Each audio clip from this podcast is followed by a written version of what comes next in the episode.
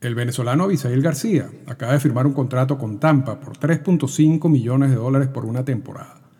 Ese es el mismo Abisail García que venía de ganar 6.7 millones de dólares con los Medias Blancas de Chicago y estaba bajo control, es decir, no tenía los años de servicio para declararse agente libre. ¿Qué pasó allí?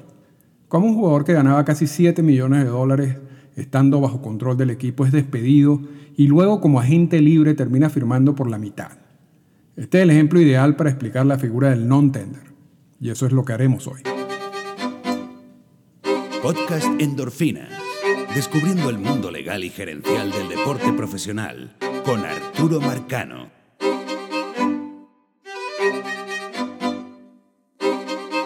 El caso de Abisail García es extraordinario para explicar una cantidad de conceptos básicos eh, establecidos en el convenio laboral y establecidos en las reglas de las grandes ligas y, así realmente darle como sentido ¿no? a, una, a una decisión gerencial que a simple vista, simplemente por leer la noticia, que los medios blancas de Chicago no le ofrecen contrato a Isael García y lo convierten en agente libre, estando bajo control, no tiene mucho sentido, ¿verdad? Porque ¿por qué un jugador estando bajo control de un equipo, por qué el equipo decide dejarlo libre así?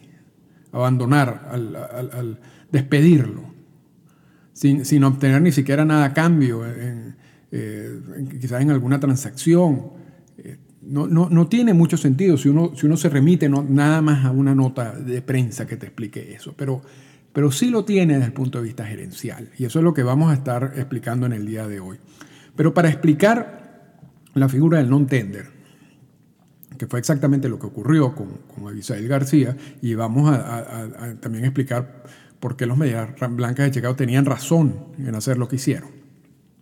Primero hay que aclarar qué significa estar bajo control, que es un concepto también muy particular en el mundo de las grandes ligas, que lo hemos explicado varias veces por el podcast, pero como generalmente se incorpora gente nueva, vamos a, vamos a hacer un breve resumen.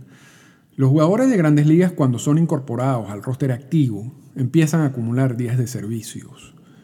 Y, estos días de servicios se acumulan no jugando, solamente estando en el, roster activo.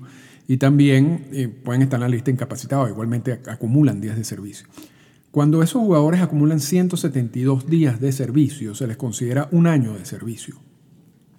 Entonces, los jugadores durante los primeros seis años de servicio que pueden ser siete temporadas, porque fíjense que uno puede acumular, si lo bajan a AAA, por ejemplo, el año de servicio puede, puede ser acumulado en dos temporadas. Eh, entonces el, concepto fundamental aquí no es temporada, olvídense de temporada. El concepto fundamental aquí son años de servicio. Entonces cuando el jugador está dentro de los seis primeros años de servicios, está bajo control del equipo. ¿Qué quiere decir eso? Que es el, equipo quien va a determinar el salario del jugador. El jugador no es agente libre. Para ser agente libre tiene que acumular seis años de servicio. Entonces, dentro de los primeros seis años de servicio, es lo que llamamos la etapa de bajo control del equipo. Y el equipo, y en esos seis años, los podemos dividir en dos partes. Los primeros tres años de servicio, el salario básicamente o normalmente va a ser el salario mínimo. Eso es lo que pagan los tres primeros años de servicio. En los últimos tres años de servicio, el jugador tiene la, posibilidad de ir a un arbitraje salarial. Y el salario, bueno, a menos que tú negocies con el equipo y para evitar ir al arbitraje salarial. Pero si vas al, arbitraje salarial, eh, el salario es determinado por un árbitro. Y esto es un proceso con unas características y unas particularidades muy interesantes que, por cierto, estamos en, en épocas de arbitraje salarial, pero que no vamos a entrar en detalles en este momento. Lo que quiero decir es que durante los seis primeros años de servicio, que son los años de control, el salario se determina cuando son los primeros tres, son salario mínimo, y los últimos, los, los, los últimos tres, por arbitraje salarial, sí se va a esa opción. Eso es la opción que existe eh, también existe la opción de negociar para evitar el arbitraje salarial. Hay unos Super 2, que son unos jugadores que acumulan una cantidad de características, que entonces esos jugadores tienen dos, de esos seis años de servicio, para esos jugadores se dividen en dos de salarios mínimos y cuatro de arbitraje salarial. Pero en términos generales, estamos hablando de tres de salario mínimo y tres de arbitraje salarial. El proceso de arbitraje salarial es un proceso, repito, que tiene unas características que no vamos a entrar en detalle, pero que los sueldos o el salario está establecido básicamente por comparaciones estadísticas. Eh, es una guerra estadística de, datos. Yo presento mis datos, eh, el jugador presenta sus datos, el equipo presenta sus datos relacionados con las características específicas del jugador y con jugadores y salario, y, o sea, estadísticas y salarios de jugadores que tienen la misma cantidad de años de servicio que el jugador que está en arbitraje salarial. El árbitro tiene que decidir una de las dos opciones y, esa, y ese sería el salario para el resto del año. Y, y ese salario también tiene otras características, pero tampoco vamos a entrar en ese detalle. El problema que pasa con los procesos de arbitraje salarial a veces es que el sueldo que da el árbitro eh, al escoger una de las dos opciones pudiera ser justo para el sistema de arbitraje salarial, pero podría estar un poco alejado a lo que es la verdadera, el, valor de ese jugador en el mercado si fuera gente libre, que es una si se quiere, como una pequeña distorsión que está existiendo en estos momentos. Porque normalmente uno asume que un jugador que es agente libre, que tiene la posibilidad de negociar con varios equipos, va a obtener un salario mayor a, un jugador que solamente está negociando con un equipo y me va a ir a un arbitraje salarial donde va a haber una comparación estadística nada más. O sea, uno en teoría si se pone a pensar, eso sería lo lógico. Lo que pasa es que estamos viviendo una época un poco confusa en, cuanto a lo que es el mercado de agentes libres y a qué es lo que se están pagando ahorita por los agentes libres. Entonces, ese valor en el mercado puede no coincidir mucho con el valor que sale de estos procesos de arbitraje salarial. Lo que quiere decir que hay casos en que un jugador podría recibir una muy un buen sueldo mm, del proceso de arbitraje salarial y luego el equipo dice, porque le quedan más años de arbitraje salarial, y el equipo dice, mira, ¿sabes cómo es la cosa? Yo no voy a otro año de arbitraje salarial con el jugador y prefiero dejarlo libre. Y la figura que existe en esos casos es la llamada non-tender, es decir, no le ofrecen contrato. Entonces, en el caso de Abisail García, y vamos ya al, caso específico, porque la idea de este podcast es usar el ejemplo. En el caso de Abisail García, en el 2017, él tiene una extraordinaria temporada con los Medias Blancas de Chicago. Culmina la temporada del 2017. Va al arbitraje salarial, porque tiene derecho a ir al arbitraje salarial. Y, ese sería el segundo año de derecho de arbitraje salarial eh, para la temporada del 2018. O sea, le quedaba un año más. Y de hecho, en los Media Blancas de Chicago normalmente evitan los arbitrajes salariales, buscan a través de las negociaciones evitar los arbitrajes salariales por, una cantidad de, razones que no vamos a, explicar hoy. En el caso de Abisail no no hay negociación, no, se produce una negociación y van al arbitraje salarial. Y en el arbitraje salarial gana Abisail García. Y le dan un sueldo de 6.7 millones de dólares, que fue su propuesta. La propuesta de los Medias Blancas estaba alrededor de los 5 millones de dólares. Y el árbitro tiene que escoger una de las dos. No puede escoger un punto medio. Y escoge la que le pareció más justa en relación a la comparación estadística que fue la de 6.7 millones de dólares. Ese es el sueldo de Abisail García para la temporada del 2018. Culmina el 2018, donde Abisail estaba ganando esos 6.7 millones de dólares. Entonces viene la decisión gerencial, porque a Abisail García todavía le queda un año de arbitraje salarial.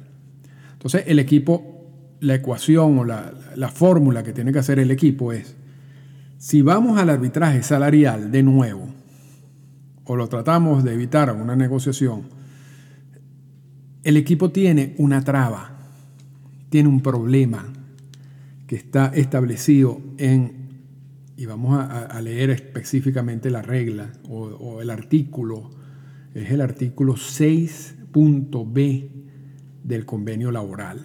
¿Y cuál es el problema que tiene el equipo? El, artículo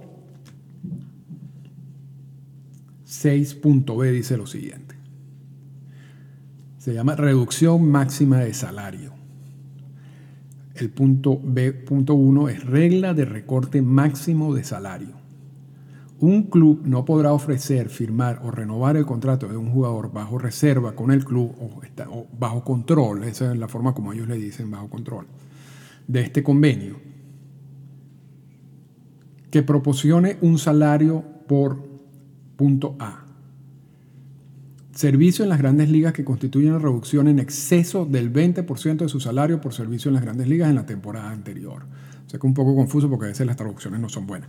Pero lo que quiere decir es que el artículo 6.b, en la punto 1a, establece que los medias blancas de Chicago no podían bajarle el sueldo a Abisail García en un, en un porcentaje mayor a un 20% del sueldo anterior recibido.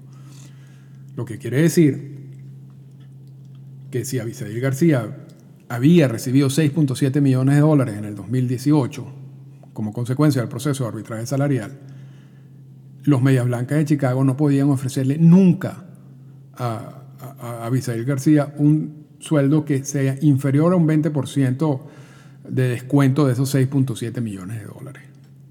Más o menos estamos hablando de unos 5.4 millones de dólares. Es decir, el punto mínimo de salario debido a esta decisión del arbitraje salarial, en, el que hay que partir para negociar el contrato, o que los medias blancas de Chicago tenían para partir, para empezar la negociación con, con García para el 2019, tenía que ser más de 5.4 millones de dólares. No podían ofrecerle nunca menos de 5.4 millones de dólares.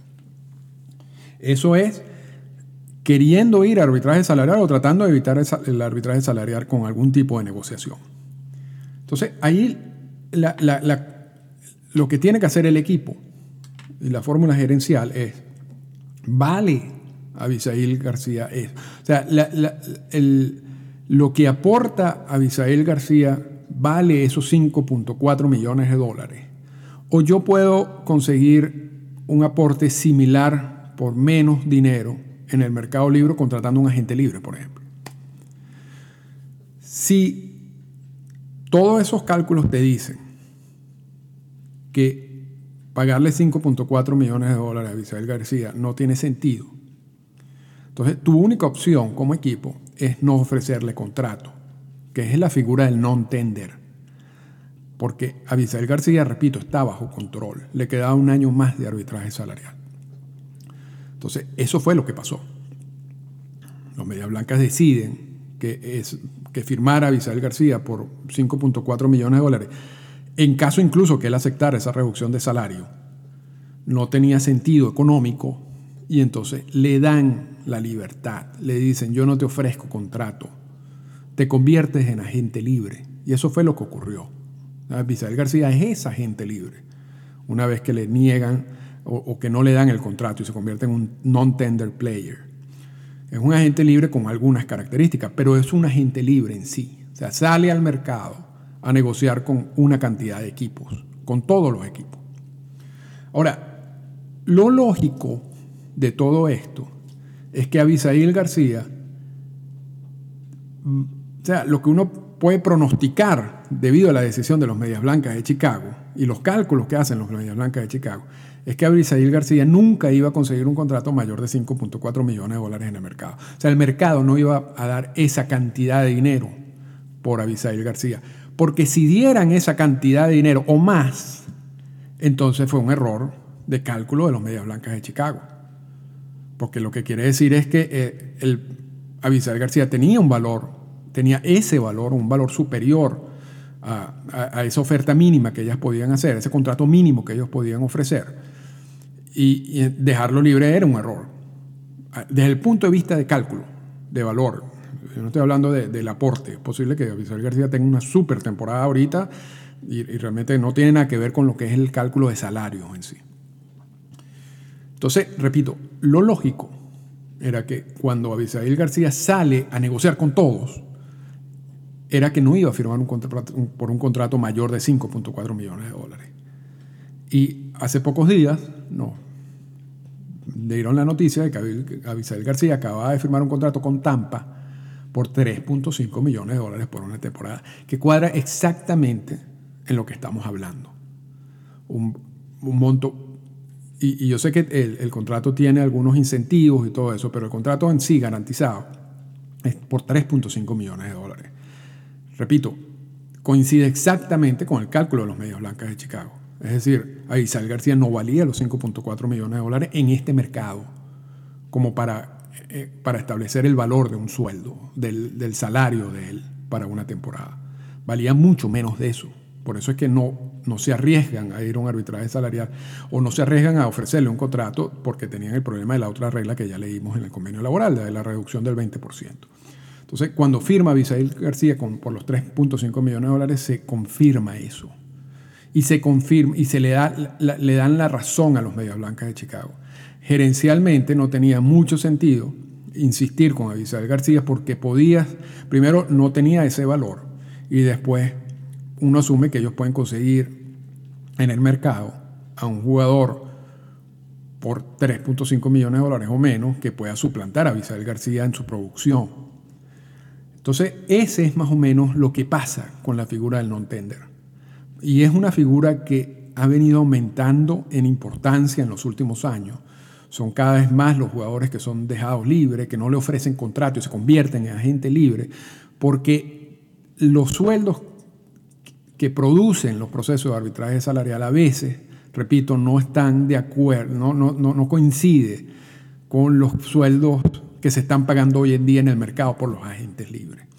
Y a eso le sumamos que tú no puedes reducir esos sueldos de un año que te da el proceso de arbitraje salarial por, por, un máximo de un 20% para la siguiente temporada, lo que te amarra las manos gerencialmente.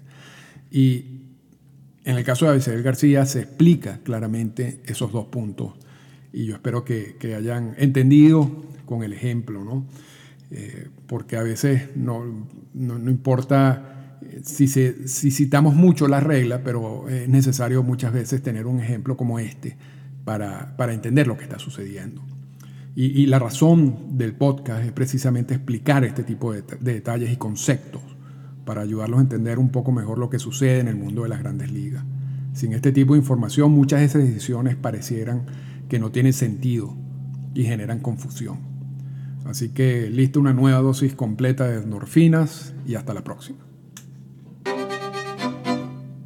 Esta fue una presentación del podcast Endorfinas. Para comunicarse con nosotros, escríbanos a las siguientes cuentas en Twitter arroba Arturo Marcano y arroba Endorfinas Radio.